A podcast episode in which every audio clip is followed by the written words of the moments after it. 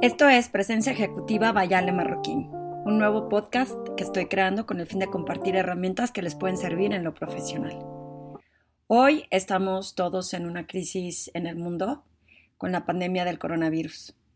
Ha estado muy complicado cuando llegó primero en China y lo veíamos desde lejos como en un país muy, muy, muy lejano. Y de pronto se empezó a, a esparcir perdón, dentro de Corea del Sur, Llegó a Italia en donde se puso grave la situación, que contagió a España en donde está todavía más grave. Y hoy en Estados Unidos y en la parte del continente americano estamos tomando precauciones anticipadas a las que eh, las autoridades nos están poniendo, por lo menos en México. Este es nuestro segundo día voluntario de no salir y quedarnos en casa hemos estado escuchando muchísimo historias de otros países, gente que conocemos ahora con el mundo tan conectado, pues todos tenemos un amigo que vive allá y que ya no es un rumor, que claramente nos está contando cómo la están pasando. Y entonces estamos decidiendo, por lo menos muchas personas en México, a diferencia de las autoridades, de hacer este, eh, pues, quedarnos en casa voluntariamente y tratar de hacer lo mejor posible para trabajar desde aquí. En el caso, en mi caso, de lo que yo hago, es muy fácil trabajar virtual. La gente se puede conectar por cualquier aplicación, Skype, FaceTime, WhatsApp, Zoom, eh, y poder tener acceso a las sesiones de coaching, a cualquier, eh, cómo puedo compartir herramientas, inclusive en Zoom, que tiene muchísimas eh, formas de que muchas personas se conecten y que pueda llegar a muchas personas. Pero ese no es el caso. El caso es que hoy, que apenas esto comience, que la gente está un poco alarmada, el podcast del día de hoy eh, quisiera compartir de cómo tomamos decisiones y cuando estamos en épocas de estrés, cómo tomamos malas decisiones. Y les voy a explicar por qué.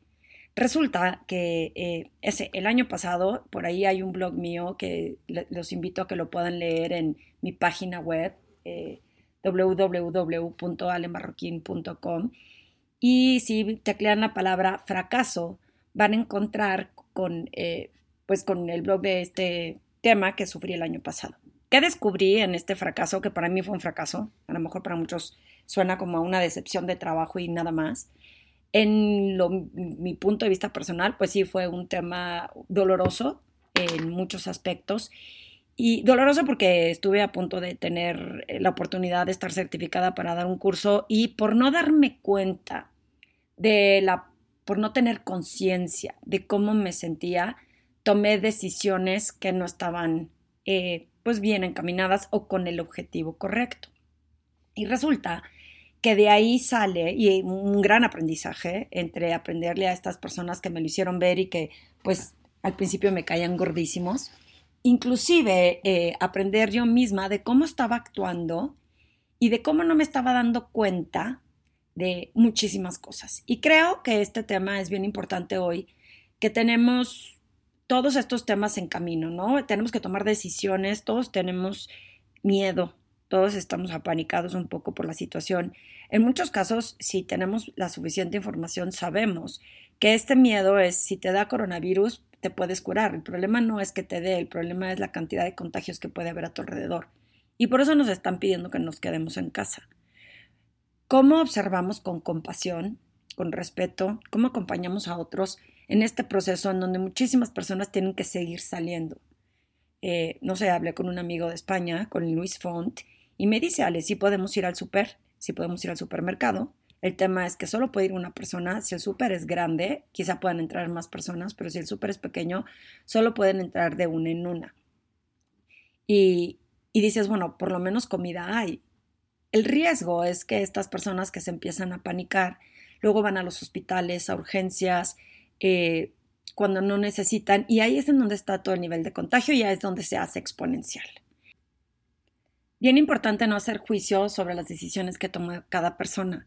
Sin embargo, me parece importante compartir hoy, porque hoy es un tema sumamente grave, todos estamos preocupados. En un día normal, cuando tenemos que tomar decisiones y para nosotros es una situación de crisis, la manera en que tomamos decisiones puede repercutir fuertemente en el resultado de las decisiones que tomemos.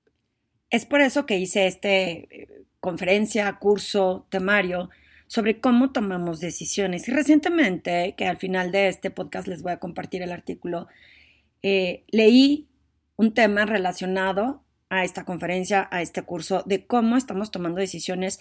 Me decía uno de los participantes, Ale, es que estamos contratados para tomar decisiones bajo presión.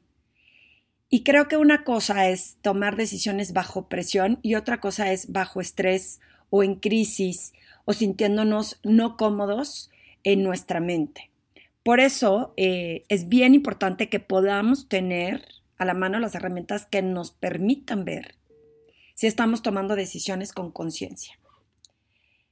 La presencia ejecutiva, lo había mencionado en el podcast anterior, es cómo estamos aquí presentes en cuerpo, alma y mente y hacemos que las cosas sucedan. Cuando no estamos presentes, es muy probable en que no reconozcamos cómo nos sentimos. Y si no estamos seguros de que nos estamos sintiendo incómodos, presionados, preocupados, apanicados, frustrados, muy probablemente nuestras decisiones estén tomadas. Yo me gusta ponerlo como una analogía. Imaginen que van manejando en una carretera de curvas, la que quieran ustedes, una que ya conozcan, está llena de curvas, pero resulta que en esta carretera de curvas, en una sierra, hay neblina. ¿Qué es lo que pasa si sigo manejando?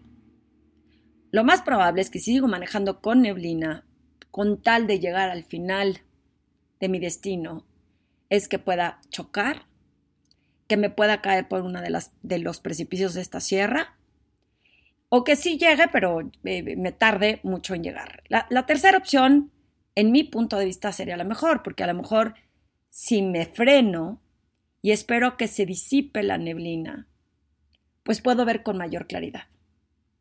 Esta analogía me gusta ponerla porque a veces es lo que tenemos en nuestra mente, una serie de neblina de sentimientos, de emociones que nos impiden ver con claridad el panorama completo. Pero cuando actuamos como robot y queremos seguir avanzando porque eso es lo que se nos dijo, tienes que llegar al final, no importa cómo, no nos damos cuenta que al actuar eso estamos a marchas forzadas. Y esas marchas forzadas nos hacen que en el menor de los casos choque y solo me tarde en llegar. Pero ¿qué pasa? Digo, si el choque no es grave y no te pasa nada. Pero en muchas otras ocasiones, pues te puedes hasta caer del precipicio y ya no llegas punto final.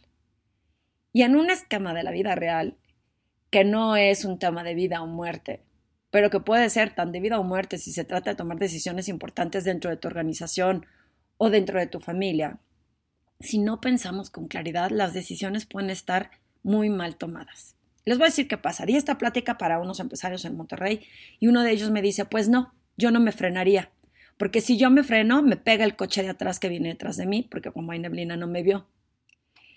Y aunque es una analogía, eso es lo que acaba pasando. Estás cuidándote las espaldas en lugar de cuidarte la visión que tienes a futuro. Si prendes las luces, si tomas esa, si frenas tantito tu mente para decir, ok, no tomes decisiones tan abruptamente, a lo mejor se te ocurre prender las intermitentes y mal que bien, aunque haya neblina, el coche de atrás se va a poder frenar porque va a ver que hay unas luces en intermitentes. Entonces, el estar pensando en que todo el mundo te va a comer por atrás, en que si no llegas, porque esa es la obligación que tienes como, como, lo pongo yo como competencia, ¿no? Hay competencia y tengo que llegar antes que todos. Y a mí me dijeron que tengo que cumplir con los resultados y no importa, ¿no? Que me lleve de por medio esas decisiones no son tomadas con un gran liderazgo y no son tomadas desde el punto de vista de a quién voy a impactar con esta decisión. Por eso cuando estamos en crisis es bien importante guardar la calma. ¿Cómo se guarda la calma? Primero que nada, lo que yo sugiero es que tengamos este freno para entender primero cómo nos sentimos. Si estoy asustado y reconocer que estoy asustado, si estoy enojado y reconocer que estoy enojado, porque cuando las emociones del enojo se me suben a la cabeza y lo único que pienso es me hiciste enojar y me voy a defender, estoy reaccionando. Y en términos de liderazgo, uno tiene que actuar, no reaccionar. Cuando reaccionas ante situaciones, no estás pensando con claridad. Y si yo me freno y digo, ok, ¿cuál es la verdadera situación alrededor de lo que está sucediendo? Primero que nada, reconocer el sentimiento estoy muy estresado, me están pasando cosas alrededor. En el blog, que si quieren ir a leer, yo lo que cuento, yo estaba muy estresada porque me había propuesto tener otro negocio de emprendimiento y quería que funcionara. Entonces mi mente estaba en marchas forzadas, haciendo que sucediera algo que no estaba fluyendo correctamente y eso me tenía en un nivel de estrés tal que por lograr ese reconocimiento, tanto en ese negocio con mi, mi propio eh, consultoría de, de coaching, liderazgo, estaba forzando situaciones que no eran muy común de mi personalidad y yo no me estaba dando cuenta. Lo que sí, después de todo este proceso, gracias a Dios, entendí es que estaba sumamente muy cansada. Y eso es lo que pasa cuando no nos frenamos. Nuestra mente va a todas revoluciones, que tengo que hacer esto, es que me obligaron a hacerlo o es que yo me estoy obligando a hacerlo y yo me estoy eh, eh, poniendo estas autorreglas y nadie te las había puesto alrededor. Si tú te detienes a pensar con claridad, eres mucho más creativo, porque se ocurren otras alternativas a lo que está sucediendo. Pero cuando vamos a marchas forzadas, llenos de emociones en la cabeza, les voy a poner otro ejemplo. Tengo una clienta que me decía que el director de su empresa, siempre que se dirigía a ella o la regañaba y le ponía unas etiquetas que lo único que lograban hacer es ponerla a la defensiva. Tú eres la que genera el cuello de botella en esta decisión. Y como ella no veía claramente cómo estaba generando ese cuello de botella, su primer reacción, estaba reaccionando, era sentirse agredida. Y en esas emociones, lo único que pensaba es por qué no soy suficientemente buena para entregar un resultado como el director lo quiere. Y la realidad es que si tomamos en cuenta que esa decisión, que no fue grave, pero mal, mal enfocada, porque primero que nada es si yo reconozco el talento de lo que estoy haciendo y dejo que fluya en base a mi mejor esfuerzo y la mejor versión de mí, el que alguien use una palabra inapropiada para describir lo que estoy haciendo no lo hace cierto y no lo hace tener la razón. Y si yo permito que mis decisiones sean tomadas en base a esa emoción, pues me quito mérito y me dejo de reconocer. Y ese es en cuando estamos tomando decisiones lleno de estas emociones, permitiendo que otras personas influyan negativamente en nuestras acciones, es cuando las decisiones están mal tomadas y nuestro liderazgo se, se debilita. Espero no estar confundiéndolos con este tema, pero es bien importante que primero que nada entendamos cómo nos sentimos y luego decidamos si ese sentimiento es real o qué es lo que hay alrededor, si tengo toda la información. Pero cuando empezamos a frenarnos y a pensar con claridad, el panorama se empieza a disipar esta neblina y empezamos a ver como todas las posibilidades y todas las realidades. Ok, de mí depende esto, de mí depende actuar de esta forma y sobre lo otro donde yo no tengo poder, no voy a actuar o no voy a reaccionar porque no está en mis manos, como el libro de Stephen Covey que dice que si eres proactivo o reactivo. Y ser reactivo es reaccionar ante situaciones que no están en tu control. En cambio, ser proactivo es darte cuenta que sí está en tu control y entonces sobre eso puedes tomar decisiones.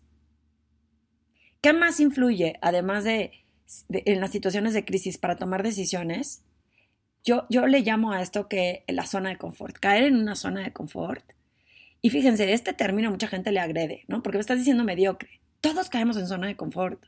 Todos, absolutamente. A ver, estudios que me están escuchando, ¿por qué creen que caen en zona de confort?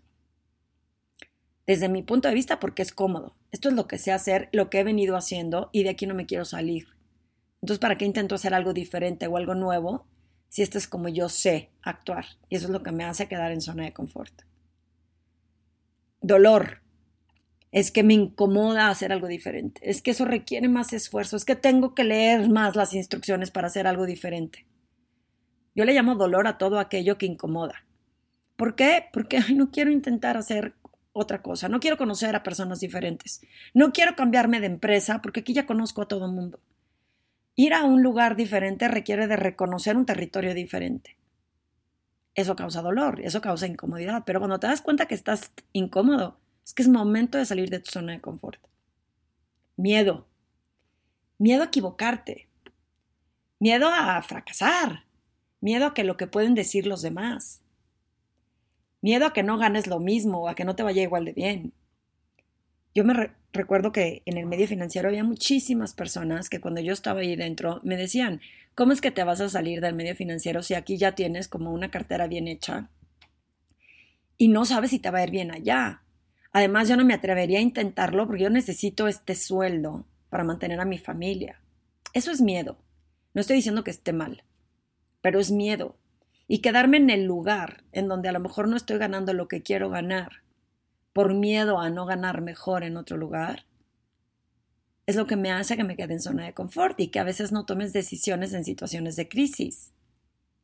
Tengo otro cliente que está pasando por un momento difícil en donde necesita entender eh, qué decisiones tomar en el futuro en base a su vida profesional.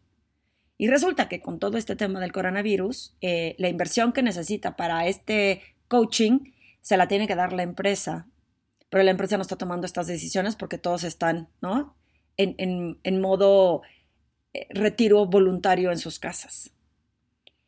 Desde mi punto de vista, el aprovechar estos momentos para poder llenarse de herramientas que le permitan tomar decisiones una vez que acabe toda esta crisis es momento valioso, en donde si actúa antes de que termine todo esto, va a tener más claridad cuando esto termine.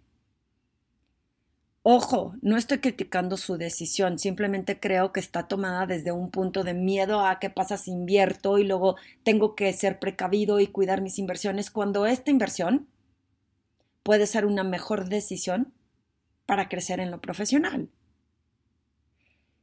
Eso, queridos amigos, lo va a descubrir solo esa persona por sí solo porque nadie te puede venir a decir, salte de tu zona de confort, deja de tener miedo, porque lo vamos a seguir teniendo.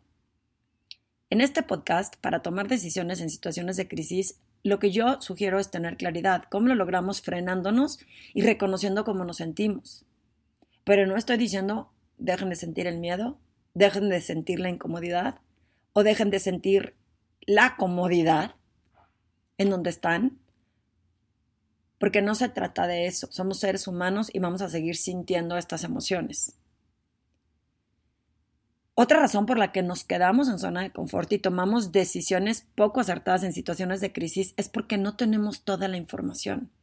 Volviendo al ejemplo de mi cliente, que el director general siempre le estaba, eh, digamos, dirigiéndose con etiquetas agresivas.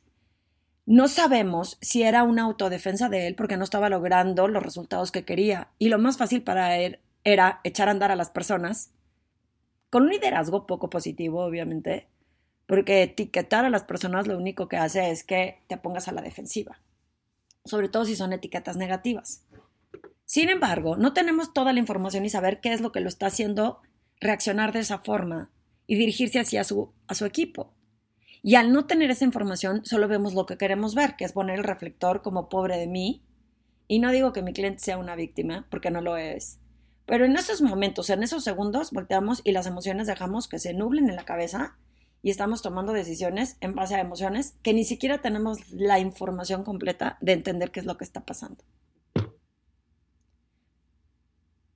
Tomar decisiones porque dependo de la organización también impide que en situaciones importantes y de crisis yo vea con claridad. Porque echarle la culpa al entorno, echarle la culpa a las circunstancias, echarle la culpa a la organización de por qué no tomé una decisión, es lo fácil. Pero si yo logro frenarme y decir cuál es la realidad, qué puedo aportar, cómo puedo salir hacia adelante, y ahí es en donde hacemos estas reflexiones que por eso cada vez más propongo que la gente medite. Medite para entender cómo se siente.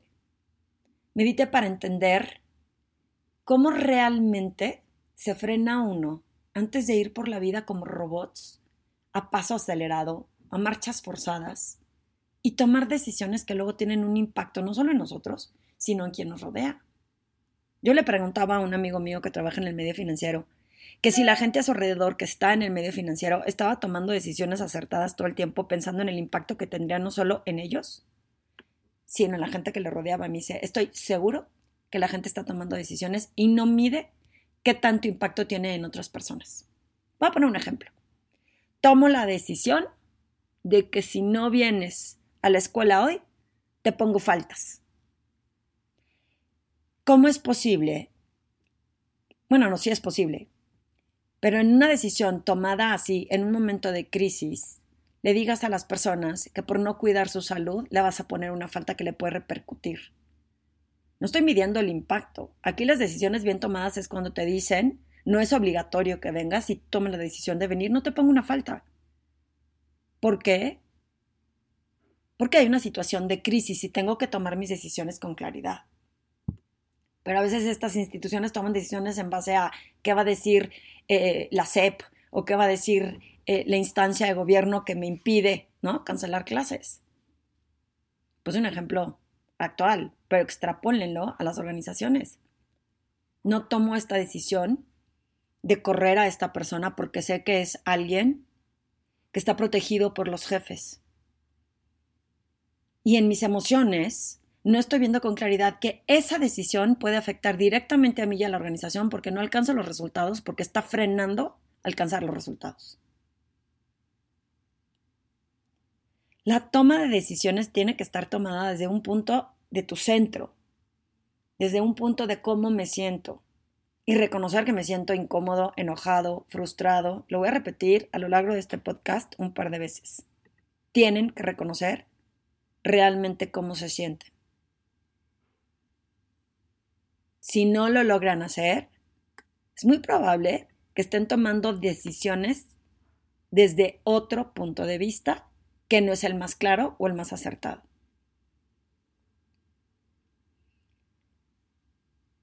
¿A cuánta gente estoy impactando con esta decisión? ¿Cómo me va a afectar a mí tomar esta decisión? ¿Qué tanto peso tiene que me deje influir por otros cuando yo en realidad siento que mi intuición me lleva hacia tomar una decisión diferente?